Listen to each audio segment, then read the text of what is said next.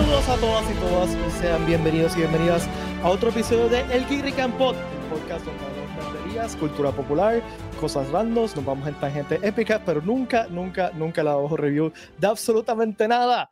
Les saluda aquí como todos los lunes Pete Valle, está conmigo también, déjame añadirlo aquí, el hombre, la leyenda viviente, el gran Watcher. ¿Qué es la que hay? ¿Todo bien? Todo bien como que me hiciste falta la semana pasada, que el lunes pasado nos cogimos un break. ¿Verdad que pasó un, para hace un montón de tiempo, mano? Sí, ¿verdad? Como que hace un, un año atrás que nos vimos la última vez. Yo, yo ya lo, y nada, fue una semana, porque después yo, te, yo falté una vez por culpa de la luz, pues después yo grabamos, ¿verdad? Sí. Y después fue que, no, ok. bueno, esperemos que nos trate bien. Este, esperemos que Luma, Luma nos trate bien a todos hoy. Este, ¿Cómo, pues ¿Cómo, te va tratando Luma? Porque conmigo está igual de malo. Eh, es que mi área, no, en mi área nunca ha sido muy mala, la luz. Este, nunca ha sido mucho, así, muchos problemas. Sí, en verdad, después de Irma, no, tuvo luz después de Irma hasta como el, año después de María, ¿sabes? Como que yo estuve oh, sin luz hasta, hasta enero. Eh, pero fuera de eso, no es como a ti que se te, y a Ponky también se le va la luz como. No, no va mucho como todos los días. Este, es que yo vivo como que en el mismo medio del área metro, en un sitio que es medio céntrico, así que. Me siento mal. Ahí no escribió Lenicia, yo esperando la semana pasada. Lenicia, perdón. Yo sé que Lenicia siempre está con nosotros. Desde el primer día está Lenicia con nosotros. Y Lenicia, sí. discúlpanos. Es verdad, era feriado, era feriado. sí, fue, y pues Ponky se iba a ir de road trip y como dijimos, pues vamos a cogernos el día libre. Y, Ajá. mira, oh, hey Pete, hey Watcher. ¿Viste? para no perder la costumbre, para, estar bien. Claro, para estar claro. Bien. Eh, eh, quiero excusar a Ponky hoy. Ponky está atendiendo unos asuntos personales, asuntos personales. Iba a decir personajes por alguna razón. Eh, no sé, necesito De personajes. Este, asuntos personales, Ponky. Te enviamos un abrazo y todos nuestros cariños y queremos que todo el mundo que nos esté escuchando le envíe unas vibras a Ponky para que. Pues, por favor. Porque, ¿verdad? Eh, está pasando algo no quiero, no quiero entrar en detalles, pero nada. Pero todo va a estar este, bien, todo va a estar bien. Este episodio, como todos los episodios, presentados por geekrican.com. En geekrican.com tenemos gorras, t-shirts coleccionables y todo lo necesitas para enseñar tu Week Week Pride. Eh, antes de poner el videito, que nos enviaron un videito que está bien chévere. Eh, ¿Nuevo? Eh, sí. Este fin de semana me fui al centro ceremonial Tibes con mi hija y los dos teníamos la, puesta la, la camisa de, de Grogu Rica, de, Grogu, de Grogu perdona. Este, Así que si quieren ver la camisa de, de, mi hija y yo como dos nerdos en eh, el parque ceremonial de Tibes en Ponce con la camisa de Grogu, de vayan a guirricas.com que, que subir la foto. Y encontramos también un petroglifo que se parece a Baby Yoda. Así que Baby Yoda era un símbolo taíno. Y si no me creen, vayan ahora mismo a la página de Facebook de y está allí. Eh, y quería compartirles rapidito este video es un unboxing challenge de el, el backpack de Hero System. En verdad, yo soy dicho antes, yo, está brutal. Tiene demasiado, pues se cabe, eh, cabe un universo ahí. la, la cosa es que siguen sacando cosas. Hasta, está el Switch. Esto es el, como si fuera el backpack del Doctor, de Doctor Who. O sea, es más, más, él es el Miami, él es el Miami que sigue sacando el O sea, y tiene este bolsillo yo no lo había visto. O sea, yo tengo ese backpack, ese bolsillo no lo había visto. El, está brutal el backpack. Eh, chequenlo en geekrican.com. Siguen sacando cosas. Pero si eres como está chavado, porque a mí se me va a olvidar que cosas allá adentro. Yo voy a estar buscándola en el carro, voy a estar en todos lados. Yo creo que yo voy a tener que conseguirme un label maker y ponerle labels acá. Porque poner los notes en el teléfono. Ok, tienes, tienes, el, tienes el cargador, la, la, batería en este bolsillo, algo, así por el estilo. Creo que deberíamos hacer como que un companion app en el teléfono que te diga dónde está cada cosa. Eso Exacto. Eso está muy bien. Mira, quiero enviarle un saludo a mi hermana y a mi papá y a todos mi, a, mi familia que están en Austin escuchando. Este, mira, Saldro dice, el equipo de seguridad de Princess y los va a esa fila va a gastar. Sí, yo no, no, voy a decir nada porque no puedo, no puedo decir nada.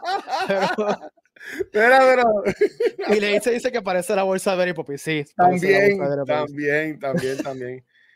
Pero está, pero está bien lindo, es que a mí me encanta el anaranjado. Y cuando yo vi que ese era con anaranjado con negro, que también son parte de los colores del logo del Comic Con, ¿sabes? Que yo dije como que nice, me encantó. Está, está perfecta para mí, ¿verdad? Está súper nice. Así que chequen es- en la camisa de Greg Cubana y todas las, las cosas chulas que hay para ustedes, incluyendo ese backpack en geekrican.com.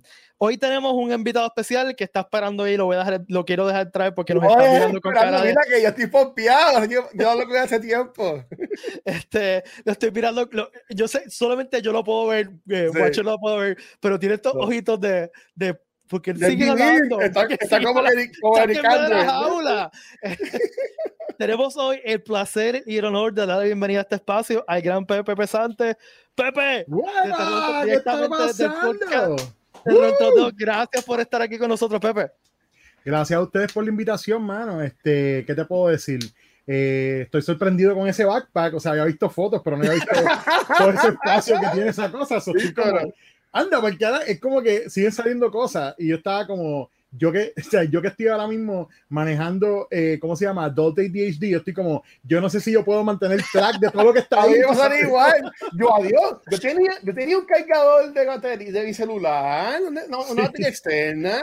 Ahí se me Es como- perdió. Es, es Y bien después- loco porque es como, es es el tipo de cosa que tú dices, este bolsillo está bien cool para poner esto aquí para que nunca se me pierda y sabes que jamás lo vas a encontrar. Tú Ajá. sabes, jamás yo- lo vas a encontrar. Yo lo estoy usando para trabajar y el otro día tuve la situación de que estaba en reunión y digo, ay, déjame dar mi, mi tarjeta a esta persona. Y tuve como tres segundos como que la persona mirándome y yo, ¿en qué bolsillo me puse mi tarjeta? Entonces, como que me pongo a abrir bolsillos o- y abrí como dos bolsillos como que, ah, ah, mira, están aquí, gracias a Dios, tomo mi tarjeta, eso no fue awkward. Eh, dándole promo, dándole promo. O sea, y, y en, y en el aeropuerto igual, cuando vaya, la, el que está la fila súper larga, uno va a estar, ay, ay tiene más bolsillos, este se va a rendir, como que, ok, abre tú los bolsillos porque yo me la, no sé Sí. qué más hay por ahí. Pero está brutal porque se divide en dos manos. Sí, o sea sí, se que ve- se ve Yo, bien, en yo lo, lo he usado para ir a casa de mis papás en Cabo Rojo y, y lo divido, saco la parte chiquita, me la llevo como day pack, porque o sea, cuando yo ando con mi hija, pues ando que, uno tiene que andar con cosas cuando anda con niños. Claro, claro. Mientras más, mientras más grandes son menos cosas, pero yo todavía hay que añadir, hay que- hay que, eh, cargar como que con ropa de respuesta y con cosas así random. Este, Claro. pues, pero es bien, está bien chulo. Anyway, nos estamos yendo a una tangente como que demasiado. Como siempre. Este, mire, antes de empezar con el tema que, que tenemos para hoy, eh, bien Ah. rápido, hoy salió el anuncio de casting, yo, yo no sé si es oficial o confirmado, me, me- me lo dirán, de Namor en... ¿No han visto? ¿Lo vieron? Eh, El casting? Yo, yo, yo entiendo que ¿Está eso no es oficial. Yo no sé Y, si es oficial. y el no. que es a mí no me encanta, pero pues yo confío en Marvel. Hmm, Salió un casting. Yo no he visto eso. Pues déjame ¿Han buscarlo visto aquí. Narcos. México? ¿Han visto Narcos México? Sí, es el chamaco sale en Narcos México. Es el mejor amigo del personaje de Diego Luna. Hmm, ok. Que el, el- el que- el que hacía la, la siembra y se revolú y era como que el científico loco que bregaba con las cosas, por no decirlo acá, pues ese, Claro. ese actor, y yo co- como que no me, como que no sé, como puede ser. Teno ese. Puerta es el, el nombre del actor. Sí, Eh, y, supuestamente, Marvel, y- y supuestamente va a parte en todo, lo cual no me sorprende. O sea, que salga Namor en Black Panther 2. Sí. Mira, yo, honestamente, la, la cuestión con los casting, y yo sé que vamos a tocar este tema ahorita cuando empecemos a hablar, ¿verdad? Sí, eso va a ser Ajá, parte de la exacto. conversación. este, yo, yo he aprendido a, ¿verdad? A decir, vamos a cogerlo con calma y vamos a esperar qué pasa cuando salga lo que vamos a ver, ¿no? Y ahí formamos la opinión, o sea, porque la gente disparando de la baqueta es bien fácil decir, o sea, y, y está bien, tú puedes tener tus ideas de qué te Ajá. gusta, qué no te gusta, eso está fine, todos tenemos gusto, pero de eso a brincar a decir, eso es una porquería, porque esa persona tiene tal No cosa, sirve, no se- sirve. No, mano, no, la- no has visto ni dos segundos de lo que han Sí. salido, tú sabes. so, Sí. Ah, Y- yo, y, y entonces, eh, perdón te interrumpí, con no, Marvel, pues eh, usualmente yo te diría que el 99% del- de, las cosas que ellos han cast para sus series, películas, a mí me ha gustado mucho, ¿sabes? Eh, termino, termino teniendo mis dudas, empiezo teniendo mis dudas como muchas veces y digo, "Mm, ese tipo, no sé, o esa persona, que sea. Y de repente cuando lo veo digo, ok, yeah, it worked, tú sabes. So, yeah, yo, I trust them, I trust them. Sí, eso es exactamente lo que iba a decir. O sea, ta- ¿cuántas veces ha pasado que la gente se queja de, ay, tal persona no pega para tal personaje y de repente lo ves en la pantalla es como que, wow, en serio, o sea, Exacto. como que esto está brutal. Así que pues, trust the process y, es mejor no formar opiniones antes de ver las cosas. Hay Ujú. demasiada mucha gente, como tú dices, que brinca la baqueta y se pone a pelear por estupideces. Y eso vamos a hablar de eso ahorita, específicamente con esto y específicamente cómo Neil Gaiman le batió la cosa para atrás. Eh, Sí. Neil Gaiman es mi héroe, by the way. Eh, yo quiero, cuando sea grande, que yo quiero ser como él. Toda la vida. Este, así que, mira, quiero, quiero compartir un, un comentario de, de Emilio Namor, el patrón del mal. Por así, eres bien, yo sé que eres como, yo no conozco mucho de Neymar, pero es como, él es como un anti-hero entonces. ¿Sí? Sí, no. Ok. Ah, Eh, eh. Depende Ok. del momento. ah, ok. Dep- Exacto, sí, sí. O sea, eh, eh, eh, esto ah, puede ser una, ¿verdad? Una, un comentario controversial de la manera que yo lo veo. Y. Cuando yo, ve, cuando yo empecé a ver a Loki y el desarrollo de Loki en las, en las películas, yo Ajá. decía, pero ese no es el espacio que ocupa Namor en los cómics también. Tú sabes, como que es el tipo que, Oh. dependiendo de lo que esté pasando, está, tú sabes, o para su self-interest o entonces se, se tira a hacer lo que, lo que sea. Pero igual que tú, yo no conozco tanto de Namor. Yo he leído, pero no he leído un montón. So, vamos a ver cómo lo desarrollan. Vamos a Él ver. es como un Aquaman, por decirlo así. Aquaman es un amor. Oh, oh, ya oh, Namor es ok, antes- de Aquaman. Sí, Este, o sea, es que usualmente es al revés. Usualmente el personaje de Marvel viene de- después del DC. Pero en este Exacto. caso, Namor fue primero. Nam- Namor es uno de los primeros dos superhéroes de DC. De, De hecho, exacto, exacto. Sí, Eh, no- yo- fueron Human Torch y Namor, y Namor, o sea, agua y fuego. Este, Ujú. y Entonces, históricamente, yo tampoco he leído mucho o sea, de cómics de Namor específicamente. Ah. Sí recuerdo que un, en uno de esos campaign books de estos RPGs que yo jugaba, eh, mencionaba de que Namor a veces se iba por bueno o malo porque como que se pasaba cambiando de tierra a superficie de la tierra a debajo del agua y que ese cambio de presión a veces como que volvía medio loco. no había escuchado eso Hace- nunca, pero Pues, Este, pero mira, el, el- el mejor comentario es el de Emilio. Emilio está diciendo aquí que, que depende de quién escriba Namor. Es claro. es es- el que sabe eso, ahí estamos Sí. bien. Ya. Este, así que eh, tienes toda la razón. Eh, o sea, Namor lo, depende de quién lo use, pues es, es diferente el personaje. yo, yo estaba a punto de decir algo como otro comentario que vi ahí de lo de las motivaciones de Namor. Y eso, y eso también es. Eso también tiene mucho que ver en el cómic, sí, definitivo. Y Sí, recuerden sí. que este personaje que tiene mucha historia, o sea, eh, Sí. y, y también en otras adaptaciones, una de las primeras adaptaciones en televisión fue una serie, un, que esto fue antes de, antes que me tire Watcher, antes que yo naciera, este, había Para 50, serie- vaya. casi ahora, como para 60 una, una serie animada de Namor. Eh, he eh, Oh. que yo la recuerdo porque la daban en el, en el show de Bozo cuando yo era chiquito, la daban. Cosas random que se me quedan en mi cabeza. Sí, cu- cuando Este- Sandra se tenía como 20 años, ya tiene un show y ahí le dan los muñequitos esos. Eso, era, eso eran de los muñequitos que la animación era nada más que la boca, que se le quedaba la cara quieta. casi, y- casi, sí. Que era como que Ok. eh, se paraba así, movió una mano nada más. Exacto, nada más. Este, voy, y a, después voy a vino- nadar, voy a nadar, voy a Sí. nadar. Y de, en esa época también una de Captain America y una después de, de Los Cuatro Fantásticos. Eh, Ajá, que fue la de los Cuatro Fantásticos que no podían poner en Human Torch porque Human Torch los nenes se podían prender en fuego y pusieron el Harvey the Robot. Ah, Este, madre. Así que ya. ¿En serio? ¿Era por eso? Sí, mano. Sí. Sí, para, que tú veas que, para, para que tú veas que si gente of the Innocent, sí, si of the Innocent no fue muy separado de eso, de ese tiempo, tú sabes. No. Ese estaba, Y- y ese tú- over policing ahí. Y tú- usted, esto lo pueden ver en, en las series llamadas hasta, hasta allá. O sea, ¿por qué en Ninja Turtles eh, Michelangelo no pudo usar los chacos? Porque no lo dejaban usar los chacos. la- la- estaba los- pizza. ¿por, qué, por qué en He-Man no, nunca podían usar las espadas? Ni poder dar puño. Porque era muy Ya. violento.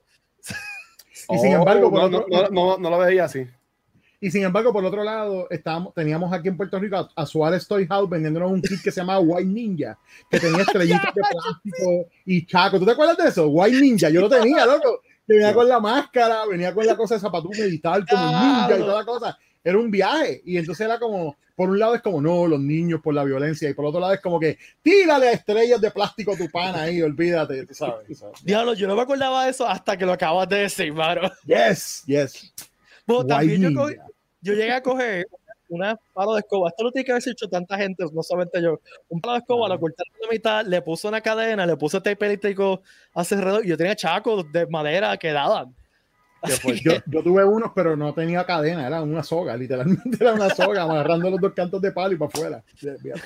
Y tenía, tú sabes, por como por dos semanas que me duraron, pues no sé qué pasaron con ellos, tenía, ¿sabes? Moretones en la espalda, moretones, tú sabes, pues uno estaba ahí tratar de ser el más karateca. ¿no? Eso era que, que uno jugaba con los primitos y la, la, la tenía sacando sangre. No digan a tu mamá y el nene lleno de sangre. No le digan nada a nadie, no pasó nada. Sin querer. Yep. Eso me acuerda, esto no fui yo, gente. Disclaimer, esto no fui yo. Mm. No, en serio, en serio. Yo Un primo, extrañas, pero un no. vecino No, mío. un, amigo Primo, que, primo. un amigo que me contó este cuento que yo nunca se va a olvidar de que ellos hicieron un arco como de y flecha, ¿verdad? Homemade. Ese no tenían flecha y cogieron, esto es- está hardcore, un pedazo de varilla de construcción. ¿Qué? ¿ok? Ese se pusieron a jugar con eso, ese la soltaron así para arriba y viene el primito como que, ¿qué están haciendo? Y pa, le dieron la cabeza. Ese, él dice que él salió corriendo, acogió el primito y no lo miró, solamente le tocó la cabeza, a veces sentía sangre. Y no, no Wow. pasó nada, no pasó nada, pero Sí, pero eso está bien heavy, mano. lo pudo haber Wow. matado. Sí, fácil, fácilmente. Que nuestros Wow. jangueos antes era, bueno, cuando éramos niños no hacía un montón de cosas que hoy como que yo no veo a nenes ahora mismo jugando en la calle, jugando a escondite, pelándose las rodillas con la Bueno, brea. claro, la tecnología, mano. La tecnología ha cambiado Sí. la manera de ser niño, tú sabes, ya. Sí. O sea, Y ya, también ya no es lo recuerden mismo que- que nosotros vivimos un, y esto va a sonar diablo, esta- este tipo está hablando porque es bien viejo, pero eh, la, la mecánica de, de cómo funcionaban las calles es diferente, ¿no? O sea, yo no me Claro. atrevería a dejar a mi hija jugar afuera de la calle sin supervisión, eh, Ok. como mis papás hacían conmigo. eh, y, y mi hija literalmente vive en la misma casa donde yo me crié. Así que, pues, yo no sé, Ya. no Definitivo. sé cómo. sí. O sea, yo, yo me quedaba, yo, vi- yo, ¿verdad? Yo Ay. vivo en Carolina y yo me quedaba allá en la, en la calle jangueando hasta las 3 de la mañana con mis panas. Sí. Y ahora yo mismo, cuando Exacto. llego tarde de algún sitio, me meto más rápido que ligero a la casa, como, ¡ah, rayo, espérate! Tú sabes, La no pese, la no me es que está fuerte, Sí, chacho. Sí, sí, está la cosa bien diferente, pero bueno. Mira, Pero quería compartir esto de- Metaverse, que no tuve el set de White Ninja, lo quería. Y no se lo compraban por eso mismo, es totalmente cierto. Yes, eso es muy cierto. Yep, yep. Ya, pero eh, eh, me diste un ataque de nostalgia, Pepe, porque yo no me acordaba de eso hasta que me lo Ninja, que. ¡Wow! Es que, es que Yo a mí, se- a mí- a mí me vuela la mente. Ya, a mí me vuela la Es mente. que tú eres un niño. un montón de juguetes de ese tiempo eran completamente peligrosos. O sea, los long darts, loco. Sí, O sea, lo, los, da- los long darts era como tú podías sacarle un ojo a alguien, casi matarlo, tú ma- sabes. lo puedes matar. Lo puedes matar con el. Era, un- Sí. era literalmente un canto de metal con una puya, tú sabes, que tú estabas tirando en el, en el patio, pero era, tú sabes, la, la gente empezaba a tirarse el uno a los otros, como que normal es lo que van a hacer los nenes, pero, Qué ¿sabes? chévere. La, la era bien diferente. la niña era bien boys. diferente. Girls. Y ahora no hay tanto. Yo recuerdo tener, por ejemplo, revólveres de, de con caps y cosas así. Y obviamente, pues ahora no se lo puedes tener porque, diablo. O sea, uno pensándolo para atrás, es que la verdad que era bien peligroso Sí. esa pendeja. Este, y yo recuerdo también que mi abuela me compraba eh, dulces de cigarrillo. Eh, ¿Sabes que Sí, estaba pensando en eso mismo también? de eso yo me acuerdo, Pero yo tengo los dulces de cigarrillo. también. ¿Tú te acuerdas de eso, Watcher? Y los cheribón, y los, los che- cheribón eran, que eran como que rojitos, que eran como que bien, du- bien duritos. Los que eran Y- y- picantes. Y, y Panky, y estaban los Panky también el pan, viejos. el pan que existe todavía, mano. En Sí, verdad. No, no saben iguales. Y Deben el, el packaging un es peso de seguro ahora, compraste un Sí, Panky. tre- 3.50 un panqui así de grande. Este, pero están todavía, este, pero yo recuerdo unos cigarrillos, había unos, de- unos que eran unos palitos de, de azúcar, pero yo a mí, yo llegué a conseguir unos cigarrillos que eran un, un chicle y cuando tú lo, te lo pones en la boca y como que como que haces así y salía un humito de Eh, o sea, porque era azúcar de esa como bien, azúcar de esa que usan como domino, de esa. Mm, sí, y cuando exacto. tú, exacto, cuando tú lo ponías y Era- como que era salía como era el puff, el puff de humo. Y uno se sentía, olvídate, ya, Ya, el macharrán de la pradera, con este cigarrillo Soy grande. de ¿Cómo se chicle. llamaba el dulce que era como un pouch que venía como una paleta blanca que salía como Ah, que bien ah, seca? sí, sí, que sí, tú la este, dipi- que tú la ah fondip, ajá, que tú lo dipiabas. Exacto. Sí, exacto. Eso sí. existe todavía, mano. Eso está todavía. Yo lo he visto, lo vi, no aquí en Puerto Rico, lo vi en Estados Unidos y, y mi, mi hija lo, lo, lo intentó y estaba como que, ¿qué rayos es esto y por qué no puedo dejar, de comerlo? Tú sabes lo que sí ya existe hoy en día. La, por lo menos por mi casa, donde yo vivía con los chamaquitos, en urbanización, había muchas señoras mayores que era como que la tiendita.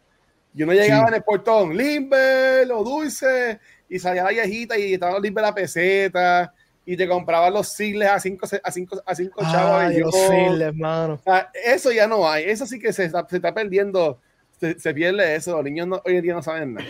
Cuando yo era chamaco, la señora que tenía la tiendita al frente de la escuela elemental, te ah. vendía los dulces, te vendía el Limber, y te vendía también, porque ella dijo, ellos identificaron que necesitaban llenar ese, ese vacío. Ellos vendían las láminas para tú hacer los proyectos. De repente te ah, mandaban oh, oh, las láminas de los pueblos de Puerto Rico, pues ibas ahí y los comprabas. A las 7 de la mañana, la mañana fuego, buscando las láminas. Y que eso era complicado, mano, porque ahora mi hija tiene un proyecto, lo, yo lo imprimo, lo saco en internet y lo imprimo, pero claro. en la época nosotros como que, ¿qué vas a hacer? ¿Cortar la enciclopedia? Exacto, tienes que ir a comprar láminas, que es un concepto, digo, todavía las venden. Conste, sí, todavía venden. Venden como unos libros que tú las que tienen las diferentes ilustraciones, pero ellos los vendían separadas. Tú sabes, ellos vendían separadas, o sea, le estaban sacando un billetal probablemente a las láminas esas. Pero sí, sí eso, fue, un resuelve del cara, mano. Además de los. Diablo, y, y, los millennials, digo, los, los millennials, los Gen 6 que escuchan este podcast ya se fueron hace media hora porque están como que. Bueno, les ya que se fueron ellos, vamos a hablar sobre ellos. ya que los niños se fueron, pues. No, estoy chavando. Este, pues mira, eh, hoy invitamos a Pepe específicamente porque yo sí. sé que Pepe también es un super fan de Neil Gaiman eh, y especialmente de Sandman. Pero, y pues pero, últimamente estamos... Eh, ha habido... Mira, mira, mira, mira. Eh, no se va a ver. Ah, sí, ya lo vi, ya lo vi, ya lo vi. Ese, ese banner me está acompañando desde los 90. Imagínate. ¿Sabes? Pues que yo, es reliquia ya. yo descubrí a Neil Gaiman y Sandman en el 1995. Mi, mi primer profesor de inglés en la universidad, cuando yo era prepa, el doctor Leonardo Flores, que todavía es pana mío, que siempre digo que por tu culpa es que yo cogí la carrera que cogí, porque es totalmente cierto. Eh, porque era un, era, yo llegué, yo llegué el primer día, era un chamaco joven, tenía, tenían sus 20 y tanto, y pues para un nerdo como yo que, que vivía cómics, que un profesor universitario le asignara una novela gráfica, a mí me voló la cabeza.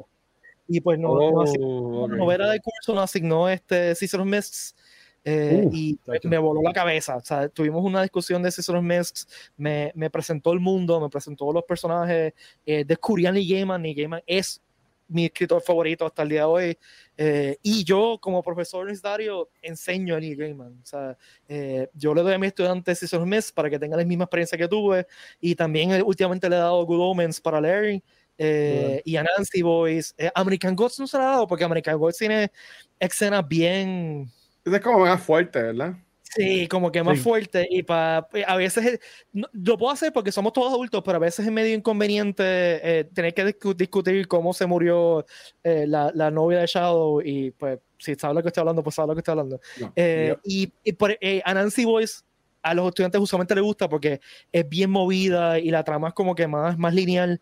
Eh, pero tengo que decir que todavía Cicero Mes le vuela la cabeza a los estudiantes eh, y he tenido muchas buenas experiencias de estudiantes que me dicen, profesor, quiero seguir leyendo eh, o que se compran los 11 o 12 volúmenes de, de, de, de Sandman. Eh, tengo, antes de empezar, tengo dos anécdotas rápidas eh, que, que, compartí específicamente con Neil Gaiman. Neil Gaiman es un tipo super cool en vida real, ¿verdad? Y, o sea, yo como le he dicho, uno, si le gustan los libros, busquen la biblioteca de Neil Gaiman en Google. Hay fotos de la biblioteca de Neil Gaiman en Google.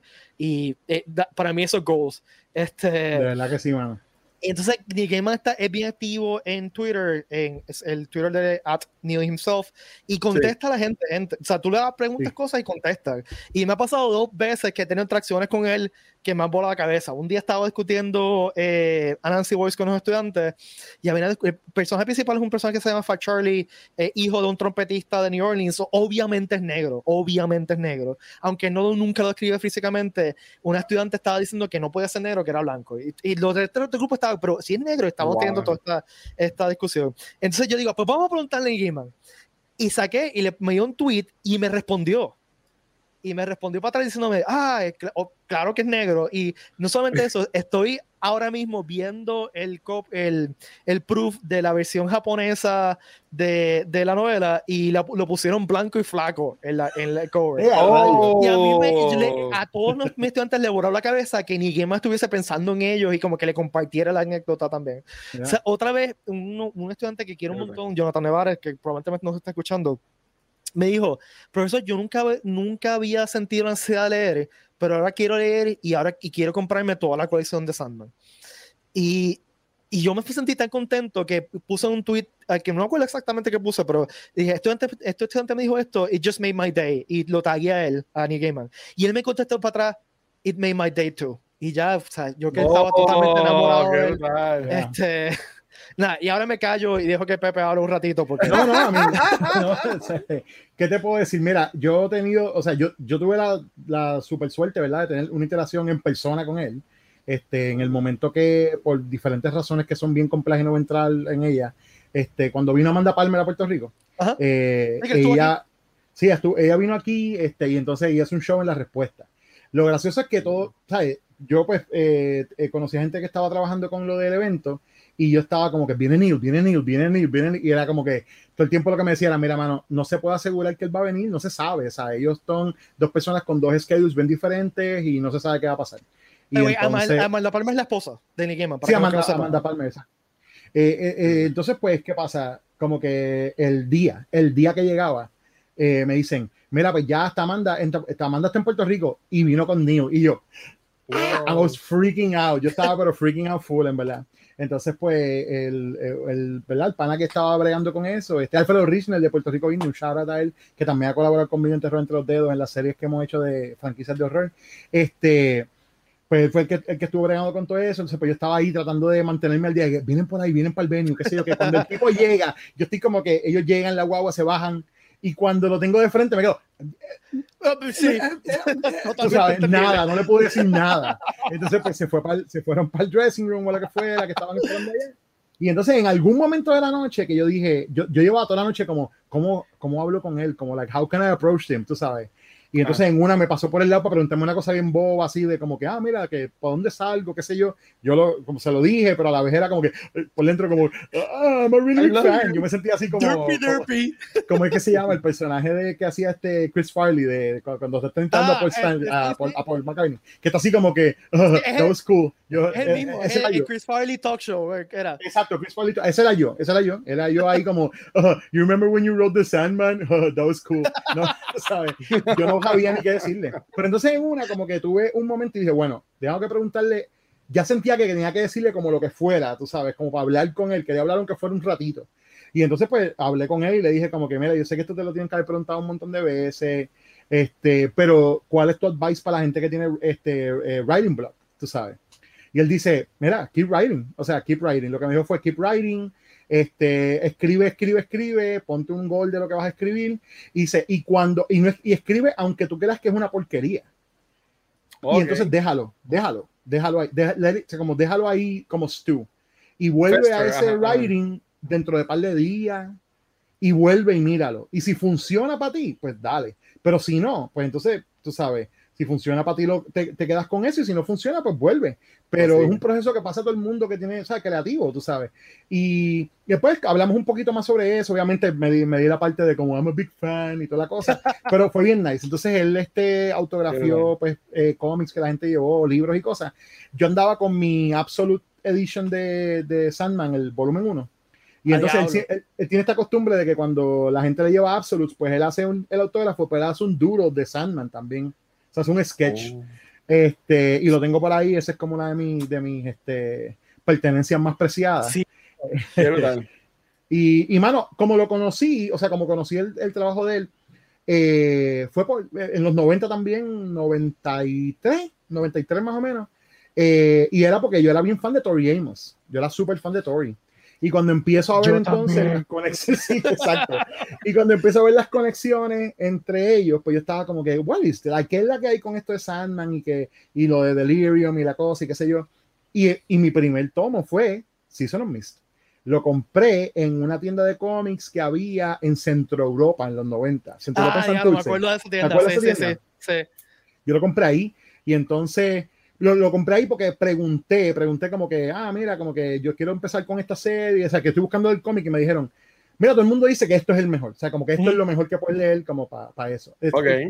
En los 90, o sea, sé que escuché de él en el 93, pero no recuerdo cuándo fue que compré el tomo, debe haber sido como por cerca de eso.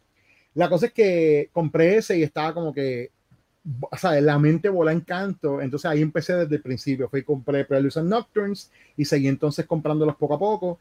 Y mano, tú sabes, me cambió la vida, ¿qué te puedo decir? Eh, por, alguna razón todavía yo tengo, tú sabes, ese banner atrás conmigo y tengo las cosas que tengo y, ah, no tengo una colección súper brutal, pero todo está, o sea, pero, pero lo importante que ha hecho Sandman, ¿verdad? Este, ese título en específico, en mí es una cosa que también va de la mano con otras cosas que me gustan, que hace poco lo estaba comentando en social media, cosas como yo me crié leyendo Mad Magazine o viendo Mystery Science Theater o tú sabes, como que leyendo estas cosas que, que eh, le dan énfasis a la, a la intertextuality, la intertextualidad. Eh, autores refiriéndose a otras piezas que ayudan al lector a ampliar su, su, visión de mundo. O sea, todo el mundo llega de alguna manera en algún momento a Shakespeare, a los Beatles, a las cosas influenciales. Pues el, Neil es eso. Neil es el tipo de persona que dentro de su writing, tú dices, ¿qué rayo en Midsummer Night's Dream? ¿Qué, ¿Por qué? Tú sabes, cuando, tienes 17 años, jamás he escuchado de Midsummer Night's Dream probablemente, si no te lo dieron en la escuela. Y yo, yo fui producto de escuela pública, pues estás seguro que no me lo dieron en la escuela, tú sabes. Pero tú sabes, cuando yo leo eso, yo estoy como, ah, pues yo, yo, necesito buscar esto. Tú sabes, yo necesito buscar esto y leer más sobre eso. Y así por el estilo, con otro montón de cosas. Porque ese, eh, nada más ese tomo de Season of Mist tiene este, mitología eh, nórdica, tiene ¿sabes? cosas de egipcio, de los egipcios, tiene eh, todo el concepto de lo del cielo, el cielo y el infierno, con todo lo que está pasando en la trama. Y entonces te amplía cosas que tienen que ver con esta cosmología de diferentes este, culturas. Es, brutal, man. O sea, es, una, es un impacto, es un buen bofetada en la cara, tú sabes. Sí. Y, está bueno, está bueno. Si, si, si, lo que están, no están escuchando nunca han leído Sandman, si se los es una buena forma de empezar, hermano. Eh, no es el principio, no es el principio y hay cosas que quizá no vas a entender lo que está pasando. Eh, yo usualmente cuando le doy eso a mis estudiantes doy un lecture de como que como un primer de qué es lo que está pasando, pero eh, eh, te presenta bastante bien los personajes, tienen principio que es, un, que, que es este, un ensayo básicamente sobre cada uno de ellos. Y, y, es, un, es un masterclass en, en filosofía, en en, en cosmología. Eh, Gaiman tiene esta, esta habilidad de... O sea, Gaiman es un tipo que ha leído masivamente, o sea, pero masivamente, masivamente. Y, pero eso tiene la habilidad de hilvanar todas estas cosas que, que ha leído en una estructura nueva, ¿no? Que es, que es propia de él, pero que, que, que sostiene eh, eh, toda esta cosmología eh, eh, eh, persistente, ¿no? Y, y en, en, caso de Sandman, lo que sostiene toda esta cosmología es lo endless, ¿no? Este, esta, esta, esta, estos, no quiero decir deidades, no, pero esta... Sí, no son dioses. no, son dioses. este, este concepto que va por encima de los dioses, que él van a todos juntos, ¿no? O sea, todas, todas las mitologías del mundo son, existen al mismo tiempo, que es una cosa que me fascina. O sea, todas las mitologías del mundo existen al mismo tiempo, y existen porque todas vienen de esta cosmología primordial, ¿no? Este, todos los dioses vienen, em, nacen en los sueños, se convierten en, en, cosas reales cuando la gente cree en ellos y cuando la gente deja de creer en ellos, vuelven a los sueños hasta que la muerte se los lleva y desaparece. Eh, eso es básicamente la cosmología.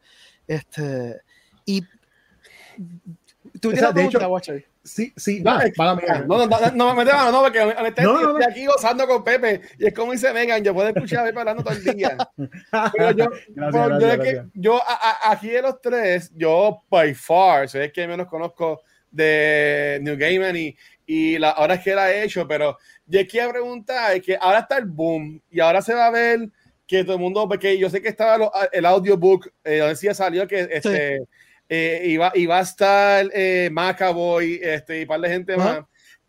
entonces, que ahora va a estar como que más mainstream. Esto que ya ustedes conocen hace muchos años, por decirlo así. Este, ¿cómo, cómo ustedes entienden que, que, la gente lo va a recibir? Maybe ya podemos ver algún detalle con, con los castings, la gente quejándose y eso, pero ¿cómo tú crees que el fanático normal va a recibir esta, esta historia de, de, Sandman. O los próximos, o, o próximos IP de él que maybe también saquen en series después. O algo así por el estilo. Mira, mano, yo creo que eh, el fan, el fan tradicional va a estar, o sea, el fan normal va a estar contento de que hay una adaptación.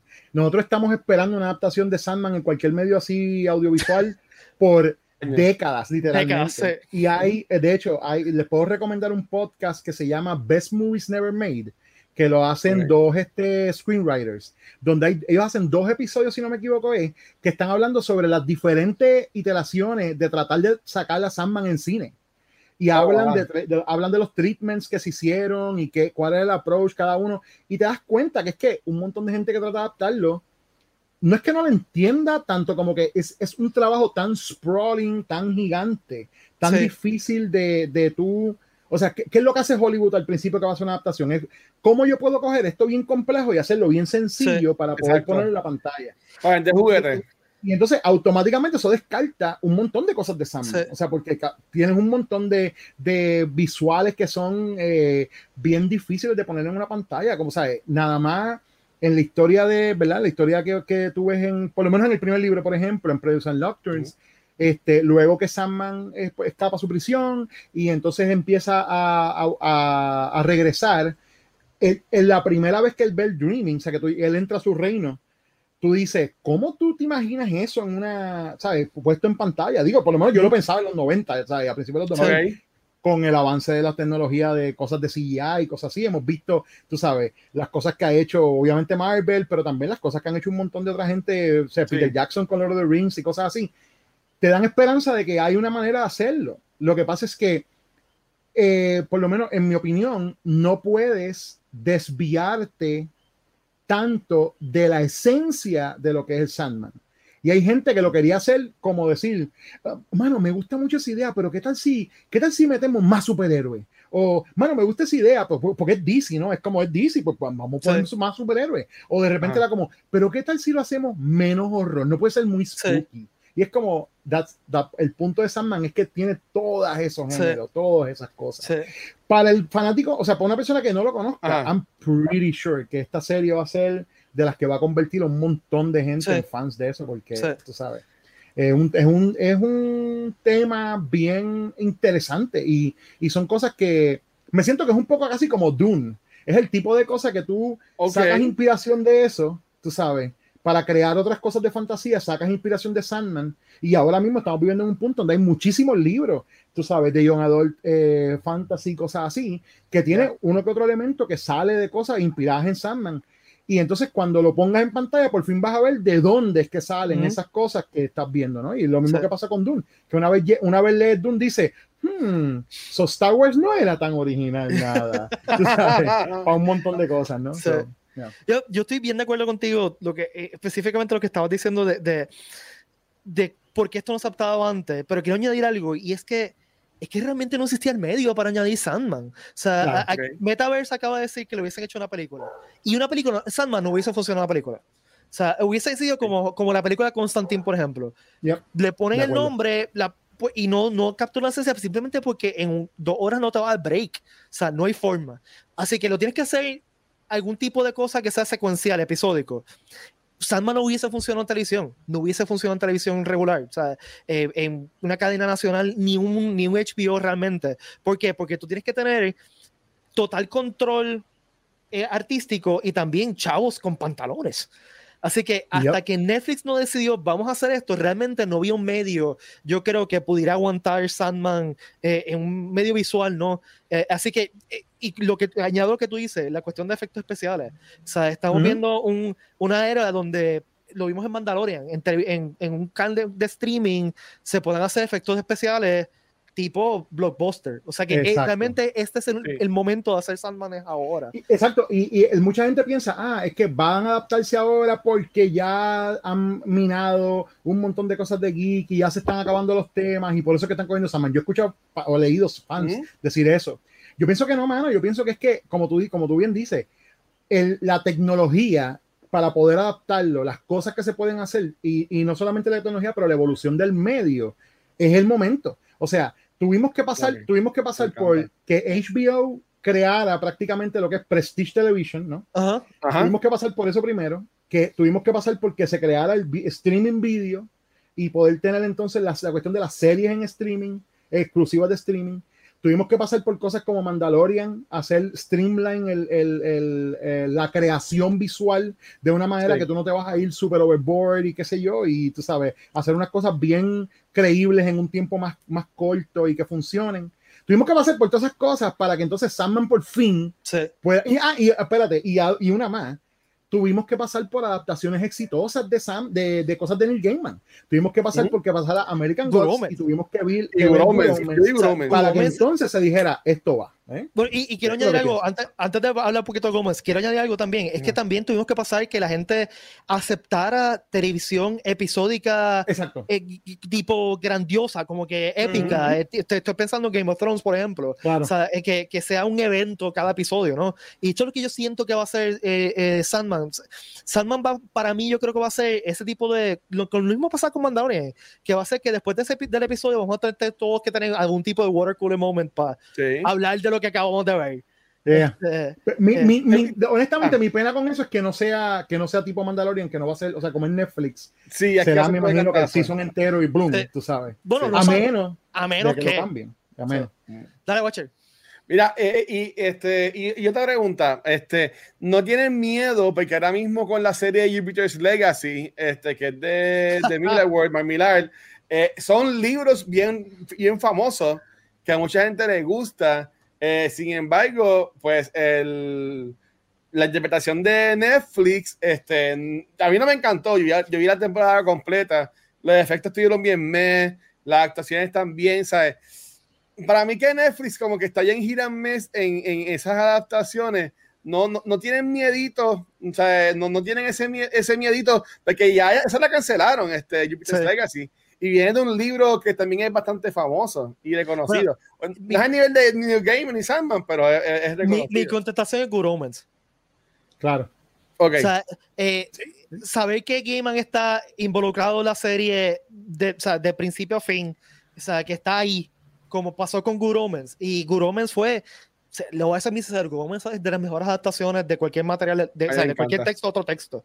O sea, es genial. O sea, yo no, yo veo, yo vi Goromens toda la serie así, porque no podía creer lo que estaba viendo. O sea, eh, no podía creer que, que hubiese sacado el libro de mi cabeza y lo habían puesto en, en, en una serie de Amazon. O sea, o sea que, que, tener a Nick Gaiman tan envuelto en la serie a mí me da, me da como que eh, confianza de que, de que va a salir algo bueno.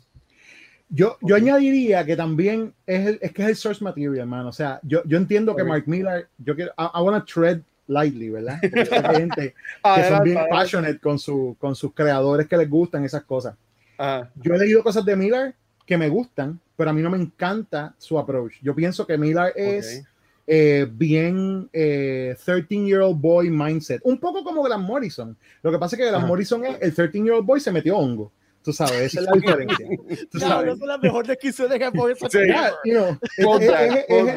es, adolescent thinking. Lo que pasa es que el Gran Morrison es el adolescente se fue por una montaña a meterse ayahuasca y a bailar con los, con los hippies y de repente dijo, ¡Buah! Tú sabes, Miller es todavía armas, músculo, oh my god, qué brutal esto. Tú sabes, ese es Miller, ¿no? Y y por más que, digamos, hayan habido adaptaciones exitosas como lo fue eh, eh, Kingsman, ¿no? Que salió de, que salió de uno de los cómics de él, no tiene la, el, material de Miller no tiene la, no, es, no, no, es tan multifacético como es Sandman. O sea, como no la, tiene la profundidad, punto. No tiene, no tiene la profundidad. Yo creo que hay oportunidad de que esto sea muchísimo mejor. Me preocupa siempre cualquier cosa que Netflix adapte, cualquier cosa que Netflix saque, que me gusta, yo siempre voy a estar este, pensando que lo van a cancelar antes del tercer season. Tú sabes, ese ya, ese ya es el tren que han hecho. O sea, ¿qué, qué, qué, o sea, cuando tú sientas ese precedente, ya tú estás como que, pues, tú sabes, después del segundo season. Y obviamente Sandman es triste porque, eh, o sea, esperemos que no pase, ¿verdad? Pero empezar esa historia y no terminarla sería, tú sabes, sería una. Y que Sandman tienen, o sea, pueden hacer años y años y años y años y años y años. Sí, y años. definitivo. Años y años, y no solamente eso, es de las pocas series que yo he leído que he leído completa que la calidad del storytelling no baja nunca, o sea, no baja nunca. Sí, este no es el meme del caballo que, que empieza bien y termina. No, es, o sea, eh, eh, Salman es perfección de principio a fin. Eh, y, y lo, una cosa que buena que tiene para Netflix es sí, yo no sé cómo lo van a hacer. Yo me estoy imaginando que, o sea, en mi mente, que lo podrían hacer como que una temporada por, por colección, ¿no? O sea, pero uh Nocturne, si siguen así, cada temporada es totalmente diferente. Bien brutal, o sea, si lo hacen así, cada colección es totalmente, o sea, pero Nocturne son short stories. Realmente. Este, y, hay, y no, solo, no solamente Dream Country también es short stories. este, World's End es la otra. Este, o sea, que hay tres que son simplemente short stories geniales. No tienen de hecho, yo pienso en la adaptación y pienso, cuando, si, cuando yo llegue a World's End, yo por, favor. por favor, que lleguen a World's End. Cuando yo llegue a World's End, yo quiero ver cómo lo van a approach, porque a todas estas, World's End es un libro que es historias de una gente que está atrapada en un inn porque hay una tormenta afuera, ¿entiendes? Y es como, pero esa tormenta está pasando en un punto, en un punto pivotal de la historia overall de Sandman. Es como, es como un non sequitur, e, ese, ese, season, tú sabes. Es como un sequel.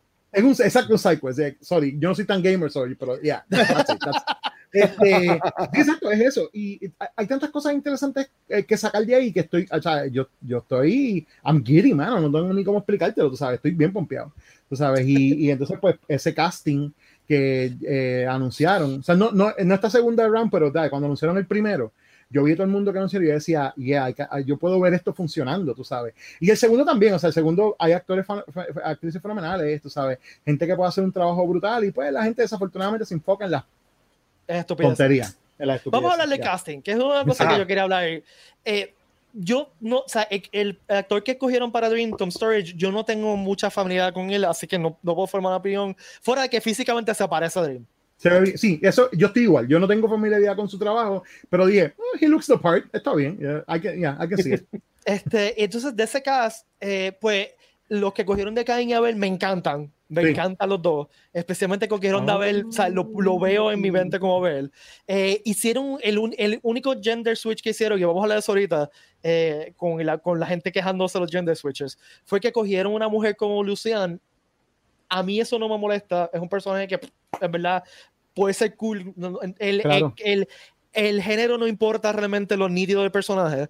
Eh, cogieron a Charles Dance de, de Roderick Burgess, que yo creo que es casting perfecto también. Ese, ese fue uno de los más que me encantó. Ese fue una primera cosa que dije. They get it, they get it. Ese tipo está perfecto, para hacer rol. Yeah. O sea, eh, cogieron a Boy Hellbook de Corinthian. Corinthian, Corinthian, yo estoy tan loco, por verlo. Eh, lo que no sepan nada de lo que estamos hablando, Corinthian es una, una pesadilla, o sea, es el embodiment de una pesadilla eh, que se escapa del dreaming cuando Sandman no está. Y lo que lo hace freaky es que el ojo tiene boquitas. Entonces, es un mm, asesino en serie que mata a otra gente y le saca la, los ojos y se los come por la. Gusta, mm, se los come por los ojos. Mm. Eh, sí, en esencia, Sandman, ¿verdad? cuando empieza la serie, él ha estado prisionero por 70 años de tiempo, eh, muchos, muchos sueños y pesadillas se escapan del dreaming y llegan a, a, diferentes, a diferentes lugares a crear diferentes problemas. Uno de ellos es que Corinthia en ese tiempo está walking the earth y básicamente se está convirtiendo en la inspiración para serial killers. Sí. O sea, es un tipo que se está convirtiendo en la inspiración de asesinos. Y, y, entonces es mítico, tú sabes. Y hay un momento dado que hay hasta un serial convention, que la gente se cree que es de cereales, pero es una convención de serial killers, que tienen hasta paneles, como que hay un panel, recuerdo que hay un panel de Can women be serial killers? Y qué sé yo, este, ¿sabes? bien. Eh, sí, este, entonces de ese primer anuncio de cast, de, Guacho, ¿quieres decir algo? No, que yo decir que yo conozco de cast a Boy Holbrook, que es que Corinthian, eh, salió Narcos al principio y el tipo le mete bien brutal. Y, Stephen, Fry, que hace Gilbert. Sí, es. Ok, pero vamos a llegar a Gilbert un momento. Vamos a llegar a ese pues, a, ver, tengo una pregunta más para Pete. Que ya, vi, ya, ya la hice a Pete, pero es de, es de, casting. A mí me gusta mucho en la Coleman. Yo, yo vi a Doctor Who y es que la conozco. Ahí dice que ya va a ser Johanna Constantine. ¿Esto es que le cambiaron el sexo a John Constantine o es que esto es un personaje que ya existe? Ok, Ella es. Yo creo que sale Sandman. Exacto. Sale Sandman. Él lo, ayuda, lo ayudó un momento dado a buscar el, el, No, no voy a llegar en detalle, pero sale en Sandman. Eh, Pepe, dile quién es ella. Mira, Lady Joanna Constantine es uno de los, de los, o sea, de los antepasados de Constantine. En el, eh, eh, ¿sabe? Constantine pues ya era un personaje que existía en los cómics oh. de DC, específicamente en Constantine, ¿no? Y entonces pues Vertigo hacen todo el spin-off, lo que sea cuando él crea el personaje de Lady Joanna Constantine es para crear como, una, como la conciencia de que de que Constantine viene de una familia de gente que tiene conexión a lo, oculto y esas cosas. Uh, ok, es como una, con una abuela o algo así. Una, una tatarabuela. Más para atrás, más para atrás. Más ella, para ella, fue, ella estuvo viva durante, la Revolución Francesa, por ejemplo. Exactamente, ella estuvo viva durante la y, Francesa, y, se escapó de, de, del régimen de terror. O sea, ella, ella, es una, una, no sé, un personaje súper cool, súper badass. yo tengo una, eh, yo tengo uh, eh, un feeling de que ellos van a hacer algo diferente con ella al punto de que, mm, de que ¿verdad? la parte que juega con, eh, John Constantine en el, en el primer libro, en realidad lo va a hacer ella. Yo pienso que va a ser ella. de, la manera que lo van a justificar es como, mira, esta gente en verdad puede vivir todo, todo también, tú sabes, muchos años. No, no, no, sería el primer humano que, que, ellos han tenido que vive un montón de años, hasta Hope Gatling, que no muere, tú sabes. So, Sí, no, eh, eh, eh, yo, es, pero eso, de nuevo, eso son especulaciones. Ya estamos entrando en la parte de como, tú sabes, teorías extrañas y qué sé yo, eso es lo que yo pienso. Pero no, ya, ese casting a mí me encantó, pero ese, ese primero, ese primero completo, yo estaba como, yeah, this is perfect. Pues, y casi nadie se quejó, en realidad. Ya, yo no escuché quejas del primero. La joya de la corona de ese primer once de casting, que a mí me voló la cabeza, porque yo jamás pensaba en ese casting, pero es como que, ¿por qué no pensé en eso? Porque es perfección. Es Gwendolyn Christie como Lucifer. Sí. yo, bien Me encanta, me encanta. No, es que no, no ahora yo lo pienso, es que no hay otra forma, no hay otra forma. O sea, eh, Lucifer en por ejemplo, en Season of estaba más bien basado en David Bowie, este, este ser andrógeno, ¿no? Este, eh, pero es que no, no, no, no puede ser más que ella. No, no, está bien, está súper bien, mano, de verdad que eh, me, me, encantó ver, me encantó ver que es ella y, y yo creo que va a estar, o sea, yo creo que she's gonna do a great job, sobre todo porque lo que hace Lucifer en esa historia también es tan. Ah, está, está brutal, o sea, está súper está, bueno. Eh, eh, va a dejar, yo, yo sé que la gente que no ha leído se va a quedar con la boca abierta cuando, cuando lleguen, a eso. Entonces, el segundo anuncio que fue hace un par de semanas atrás, pues. Se fue el sabroso, se fue el sabroso. a, mí me, me, voló la cabeza Stephen Fry como Gilbert, porque es que no hay otra forma. O sea, ¿cómo tú haces Gilbert sino Stephen Fry? Porque Stephen Fry es Stephen Fry y es, perfección humana y pues es Gilbert, no hay otra forma. De Exacto. Sí, este, yo lo vi, yo pensé lo mismo. Sí, eh, Jenna Coleman como Joanna Constantine, como mencionamos, a mí me encanta, hay gente, saludo Cabo, que le enfonó este anuncio, pero a mí el anuncio de Patton Oswald como Matthew me encanta. Uh. Porque, porque está guisando mucho a Patton Oswald, él es ahora mismo Modoc también. Sí, porque Matthew es un personaje bien importante porque Matthew es la conexión entre la audiencia y lo que está pasando. Matthew es el personaje nuevo, ¿no? El, Matthew acaba de llegar, y es el que, está, el que hace las preguntas que no necesita para, para saber qué rayo está pasando. Exacto, sí, el, el, audience proxy es el que está diciendo, espérate, ¿qué rayo es esto? ¿Y, qué es esto? ¿Y qué es esto? Eso también es el comic relief, pero uno es un comic relief, ah, no, y es un comic relief como que, no, no, sé cómo decirte. A mí me, me, encanta, por ejemplo, un momento dado que le dice, este, él le dice a Sandman, a, a Dream, este, penny for your thoughts, y Dream se queda como que, I don't have any pennies. Como que, porque el humor viene de que él está totalmente fuera de lugar. O sea, Matthew es un humano que murió y por razones complicadas que no queremos llegar ahora, lo resucitaron como, eh, como un Raven. Pero él no, es, no es un humano en forma de Raven, es un Raven. O sea, y él tiene, por ejemplo, complicaciones en la cabeza con que dice, mira, yo como ratas y me gustan y saben ricas. Y yo no entiendo. Y mientras más podrías estar, mejor, mejor saben. O sea, es un personaje bien interesante porque es un fish totalmente out of water en un universo. O sea, él está de repente y por ahí viene Zeo, o por ahí viene Thor, o por ahí viene. Eh, entonces, pues el, casting yo creo que ha sido genial todo, pero vamos a hablar un poquito de la, controversia más grande claro, claro. De, de, este casting y es Death. Eh, Death, y creo que Pepe me puede eh, back up con esto. Pep, Death es uno de esos personajes que se volvieron icónicos para nuestra claro, generación. o sea, o eh, sea, Death, Death se convirtió en un momento, Death era como el, el, el, el ícono del goth de los 90s, ¿no? De, de, ese, de todo ese look goth y eso. Uh. O sea, tener una camisa de Death por un montón de gente en ese momento era el equivalente a tener un Happy Face o un Skull después cuando llegó Hot Topic a Puerto Rico, esas cosas. O sea, Death era Death, era, era, como, ese es, ese es el look. Infinidad de gente, hombres, mujeres, todo el mundo, inspiró sus looks en Death. O sea, y el personaje fue tan exitoso que es de los, o sea, fue el primer personaje de los Endless entre el spin-off, este, que se sacaron dos series. Exacto, High Cost of Living y Time of Your Life, eh, y, y, que son buenísimas también esas series. Este, y bueno, sí, es un personaje súper importante y, y un personaje que trascendió eh, Sandman, o sea, que se hizo famoso fuera de, del, cómic, ¿no? como tú dices, como dice Pepe, había mercancía de, de, habían posters de eso, habían t-shirts de este, y, y, y, es un personaje que visualmente es durado. Este, eh, y pues eso yo, yo, siento que eso es parte del issue, ¿no? Eh, el issue es que cogieron a Kirby Howell Baptiste, que es una, una actriz negra, para interpretar un personaje que visualmente siempre ha sido no, que, que no, no, yo no, no puedo decir blanca cuestión de raza, ¿eh? es blanca cuestión del color. O sea, blanca de color blanco, exacto, blanca de color blanco. Son literalmente blancos, ¿no? Eh, porque no tienen color, o sea, no tienen color realmente. Eh, y pues hay gente quejándose de que, primero que hay gente quejándose de saber, quién rayos es el personaje, simplemente porque, o sea, simplemente porque quieren quejarse. Igual que hay gente quejándose, como, como dice Watcher, de que, ay Dios mío, los woke están cambiando, yo en Constantine una mujer, ¿cuándo va a acabar esto? Cuando... Sí, saben, wow, ok no tienen idea de qué rayos están hablando. No, saben lo que está pasando, exacto. Entonces están diciendo que, ah, que yo es que lo, yo lo he leído, ¿no? Ah, que Death es un personaje, eh, es, una chamaquita como que cheerful y cute y qué sé yo, y yo pensando, y, y ajá, ¿y eso qué tiene que ver con el color de piel? Mm. Exactamente lo que yo pensé, yo digo, pero es que tú has visto el, performance que va a hacer para determinar que no es cheerful y que no lo has visto todavía.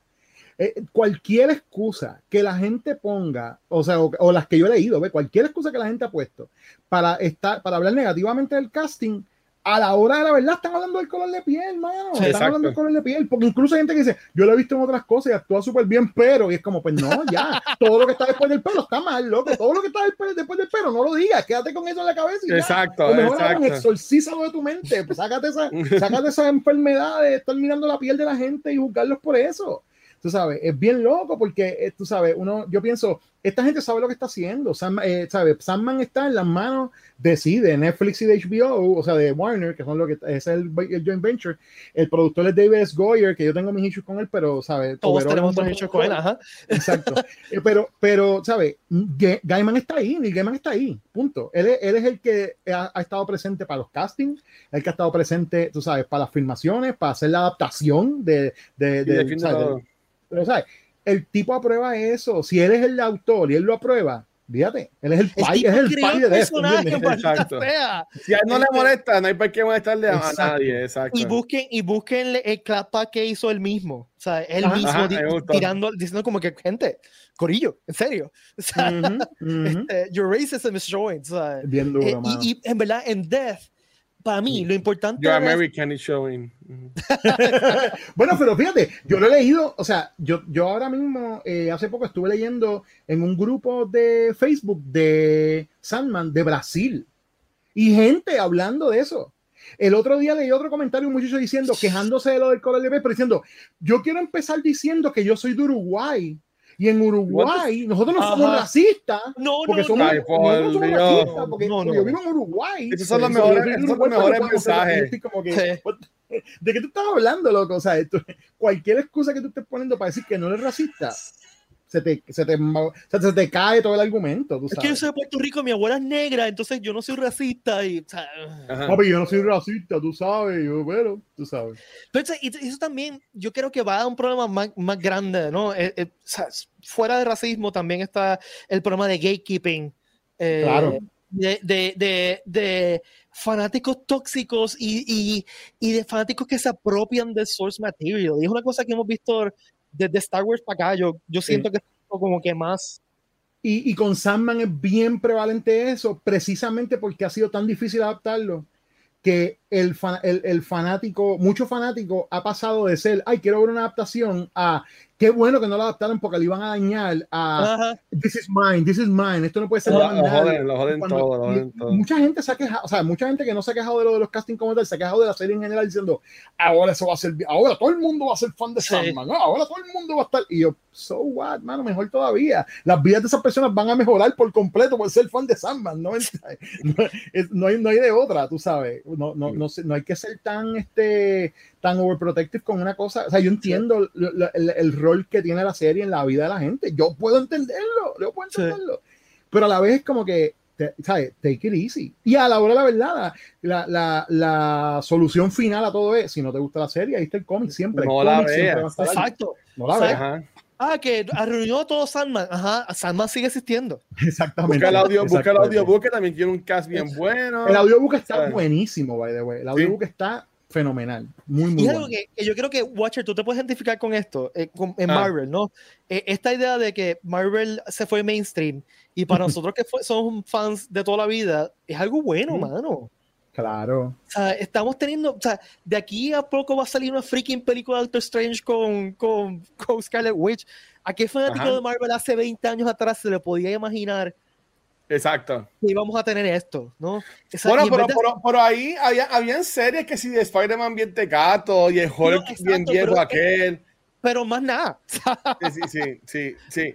Pero, yo, digo que esto es como que una, una no agua desconocida, porque yo te dijeron, está, Good Omens. Mucha gente de mí no sabe American Ghost, porque eso está en, en Stars. ¿Sabes que eso? O sea, que tampoco no mucha gente tiene, tiene Stars. exacto.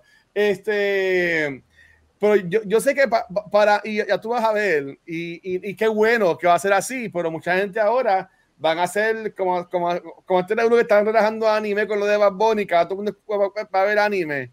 Para todo el mundo hacer como que, ah, ni gamer, y todo el mundo va a hacer lo más darks del mundo con esto de, de Sandman en par, en par de meses o en un año cuando salga la serie.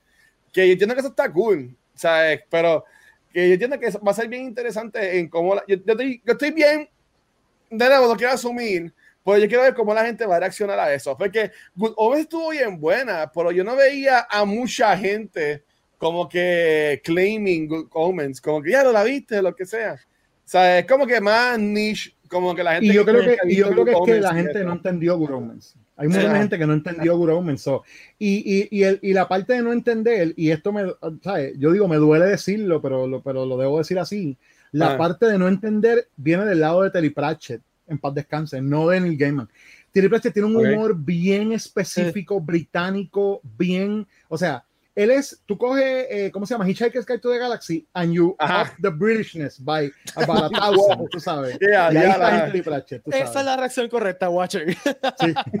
wow. esa, ese libro y esa película, ajá, y esa, ya Exacto, that's very British, pues tú coges eso y le da, y le sirve solamente té a las 3 de la tarde, le pones la, la reina, tú sabes, todas las cosas que son bien británicas y ya, that's it. Pero tú tenías a dos heavyweights este, leading the way en Good Omens.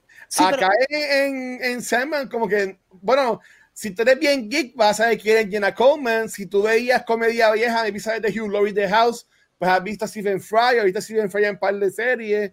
Pero da como que un huge name en, esta serie. Pero yo creo que también hay una diferencia grande en, en la plataforma, ¿no? Eh, Amazon Prime realmente no tiene los números de viewership que tiene Netflix. O sea, eh, tú piensas en streaming, piensas en Netflix. Punto. O sea, Netflix and chill ya es un. It's a saying, ¿no? Claro, claro. y, y, ah. la mayoría. Yo tengo Amazon Prime y si veo una vez al mes algo Amazon Prime. por eso, o sea, ah, tiene que ser The Voice o o algo específico. O Invincible, ajá. Sí, o, Invincible. Y fíjate, Invincible también. Invincible nosotros hablamos de aquí, eh, de Invincible dos veces aquí. Y realmente o sea, nunca cogió el auge que cogía, como por, qué sé yo, cualquier cosa en Netflix. O sea, que, que hay, un, hay un problema también de viewership y de alcance, ¿no? Este, que yo creo que esto va, va a cambiarlo eh, simplemente porque es Netflix. Yo, yo pienso que el, el, hablando específicamente de lo que hablabas del casting, Watcher, de que, de que no hay a lo mejor esos big names, como tú dices, yo creo que es necesario, porque uno de los problemas que siempre ha tenido Sandman es que cuando la gente hace fan casting, quiere poner actores bien conocidos. Johnny Depp, pero, The Dream. Pero, exacto, exacto, cosas así. Mm. Eh, y es como, esto, este es un tipo de source material en el que es necesario que tú te olvides de quién está presentando, de quién es el actor. okay, Porque de lo contrario, o sea, tú puedes, o sea, es como si tú pones a Tom Cruise en cualquier cosa y a estas alturas, tú estás poniendo a Tom Cruise. ¿sabes? Uno de mis problemas con la película de The Mummy, ¿verdad? Esa última que hubo que hizo Tom Cruise, era que es Tom Cruise haciendo de un chamaco, primero, para hacer un chamaco que supone que sea como 20 años más joven que él, y es como no le quedaba el papel. Y segundo, ya tú no, o sea, ya yo no veo otro, ya yo no veo personajes, yo veo al actor en el personaje. Y, ya, y entonces, pues, cuando tú casteas nombres bien grandes, eso, eso suele, suele pasar. Claro que hay actores que son buenísimos y se pierden en su carácter y qué sé yo, sí, eso lo va a ver siempre. Pero esta adaptación específica necesitaba gente que fuera así, que fuera como casi un blank slate para un montón de gente. Cuestión de que puedan tirarse full, tú sabes, en lo que, en lo que están haciendo. Y lo que yo he leído de, de, de Neil, tú sabes, hablando del, del, casting process y de la producción, es precisamente eso. Ellos decían, nosotros no estamos buscando big names, nosotros queremos la gente que funciona para el rol. Y eso es una de las cosas que hizo que castigaran a Death de esa manera. Él digo, esta es la, esta es la muchacha que funciona para ese rol y por eso la cogieron. Y también eso puede apoyar a que dure más temporadas, porque a no ser tan claro. reconocido, y no salen tan caros estos, claro. estas actores y actrices, y pues, pues, pueden tener más temporadas. Aunque Jenna Coleman y Holbrook no, no pudieron haber salido tan barato, porque son ya gente famosa. Sí, pero tampoco son House of Names. Stephen Fry. Tampoco, exacto, exacto, exacto, exacto, Ok, ok, ya, yeah, ya. Yeah. Yo, yo, lo veo de esta manera. Cuando empezó Game of Thrones, ¿tú sabías quién era esa gente? Exacto, nadie. Na nadie sabía. Y ahora Ajá. los tiene ¿sabes? Saliendo en películas de Marvel, Me encanta. tiene haciendo okay. un montón de cosas. Okay. So, yeah, es, es, el, es, lo mismo, es exactamente eso. Yeah. Brutal. Bueno, eh, ya hemos, le hemos gastado más de una hora de su tiempo. Oye, no, no, no, no, sé, sé, que no hablamos del, del casting de Desire, pero eso es un poquito más complejo hablar de eso. De lo y, de, el de, y el de Despair también. Y el de Despair, claro, claro. Sí. Pero el, pero, la, pero el drama sobre los pronombres y esas cosas estuvo tan, tan, tan estupidísimo Vamos también. a hablar esto rápidamente. Eh, yo estoy bien de tiempo, aquí podemos seguir. en el casting, en el, en el casting announcement le pusieron los pronombres a todos, todos los actores y todos los sí. Y hubieron sí. issues específicamente en Desire que decía they, them. Ajá. Ok, gente, los que no sepan esto. Nuevamente, esto señala que la gente que se queja no sabe de qué rollo está hablando. Exacto. Desire es tanto hombre como mujer, porque Desire es todo lo que dese desearías de otra persona, no importa quién eres, no importa dónde estás. O sea, literalmente Desire es la personificación del deseo, ¿no? Y siempre ha sido, tanto hombre como mujer, siempre ha sido they, them, porque uh -huh. es que tiene que ser así, porque si tú eres un hombre heterosexual y vas a Desire, vas a ver la mujer más hermosa que has visto en el universo, y si tú eres un hombre, una mujer, vas a ver el hombre, o sea, Desire todos los endless se transforman, de, depende de quién los mire, pero específicamente Desire es bien importante eso, porque se convierte en lo más que tú deseas. Uh -huh. Y entonces veía gente quejándose de eso y diciendo, ah, pero que, que no, no, yo no entiendo por qué tienen que estar pushing agendas con eso de los de, lo, de los otros hombres. Y específicamente como que, pero, pero es que en el cómic, no, el, el cómic es, es andrógeno, pero no es, y yo digo, tú has leído el cómic cuando Dream le dice sister brother. Sí. Cuando le está hablando y le dice okay. sister brother. O sea, ya no hay más nada que buscar. Dream Ajá. acknowledges, tú sabes, a su, a su sibling como hombre, mujer, o sea, no, no gender, ¿no? Uh -huh. O binary, o lo que sea, o como lo quieras ver. Y es eso, es they, them, siempre ha sido así. Sí, siempre ha sido así. Y hay un balance en los endless. Tiene, claro. O sea, tres hombres, claro. tres mujeres y desire. Exacto. Y el punto es que tienes, eh, el, eh, por lo menos en lo del casting que tiene que ver, de la manera que cuando yo lo vi, yo dije, esto está súper bien porque es, eso está ahí para aclararle la, a, básicamente a la prensa. Eso no es ni para la gente. Eso es para que la prensa sepa cómo se tienen que referir a, la, a los actores cuando hablen del show. Tú sabes. Pero claro, la gente, como estamos viviendo en el, eh, en, tú sabes, en el post-apocalyptic wasteland que es, tú sabes, el 2021, pues la gente está, tú sabes, que coge cualquier cosita y hace un tú sabes, un mogollón de problemas por una tontería, tú sabes. Pero. Ya, exactamente. Que son los que se quejan de. Bueno, nada, anyway. Sí, sí, pero. La generación de cristal. Y tú lo ves oh. después. ¡Ay, ay, ay! ¿por qué le pusieron, le pusieron un prohombre que no, me, no lo entiendo. Sí, no puedo bregar con eso, mano. No tengo, no tengo tiempo para eso. Sí, como, eso, eso, puede ser, no eso, eso puede ser un episodio de rant nada más hablando sí, de, de... Fácil. Bueno, Corillo, gracias por estar con nosotros esta hora. Gracias, Watcher. Gracias, Pepe. Gracias, gracias a ti, en verdad. Me encantó estar aquí. Me avisa cuando, cuando sea, para lo que sea, yo vengo y charlamos. No, yo creo, que, yo creo que deberíamos hacer otro episodio más de Sandman, más cercano a, porque quizás podemos hablar un poquito más de, como que darle un primer a la gente que quiera ver el show, de qué se trata el, el, show, porque eh, es, es, bien denso, ¿no? Este, y podemos hablar de, de, de Sandman es un masterclass en filosofía. Sí. Eh, un masterclass en, en, qué significa el destino y qué significa la vida y, hay muchas cosas que podemos discutir y quizás podemos hacer un show solamente de eso. Pero nada, eh, gracias Pepe, gracias por decir que sí. ¿Dónde te pueden seguir? ¿Dónde te pueden escuchar? Bueno, terror entre los dedos. Ahora mismo, nuestra nueva temporada este año, estamos haciendo episodios cada dos semanas, están saliendo. Esta semana tenemos uno sobre A Quiet Place 2, que adelanto, me encantó. Vi que la viste, te, quería preguntar, pero no me dio break.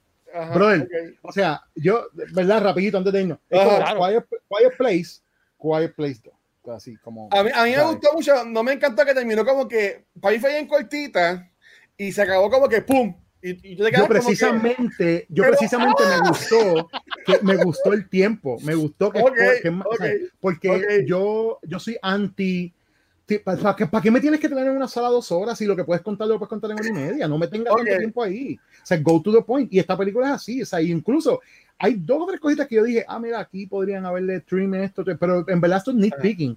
Está tan y tan, o sea, yo estoy sorprendido con Krasinski, es lo que te voy a decir. O sea, como director, como escritor, él se creció en esta otra parte de una manera, tú sabes.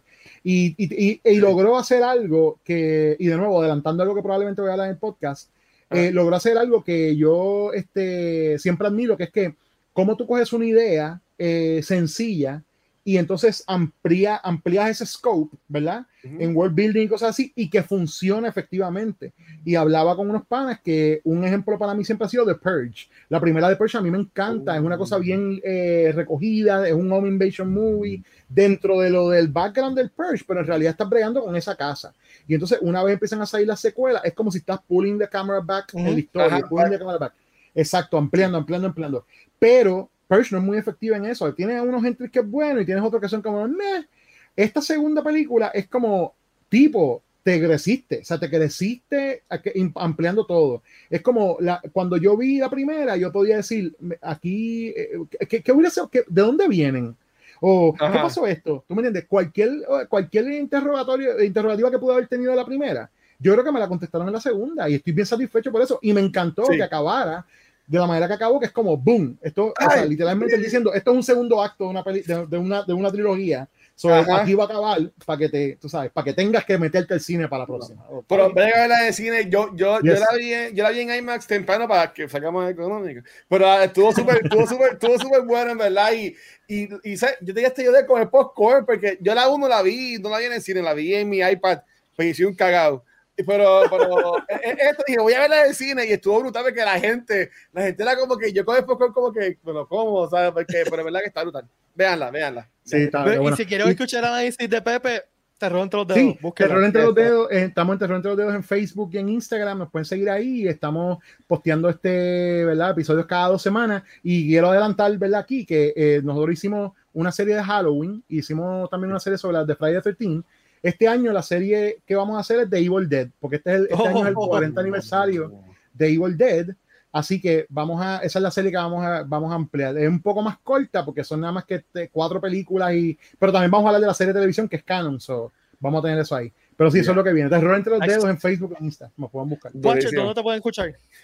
Verá, me consiguen como el Watcher en cualquier red social y mi contenido lo consiguen en twitch.tv slash cultura secuencial y ahí pues nos van a ver todos los días sacando contenido nuevo. Y, y, a ti, Pito, ¿dónde te consiguen, Pito?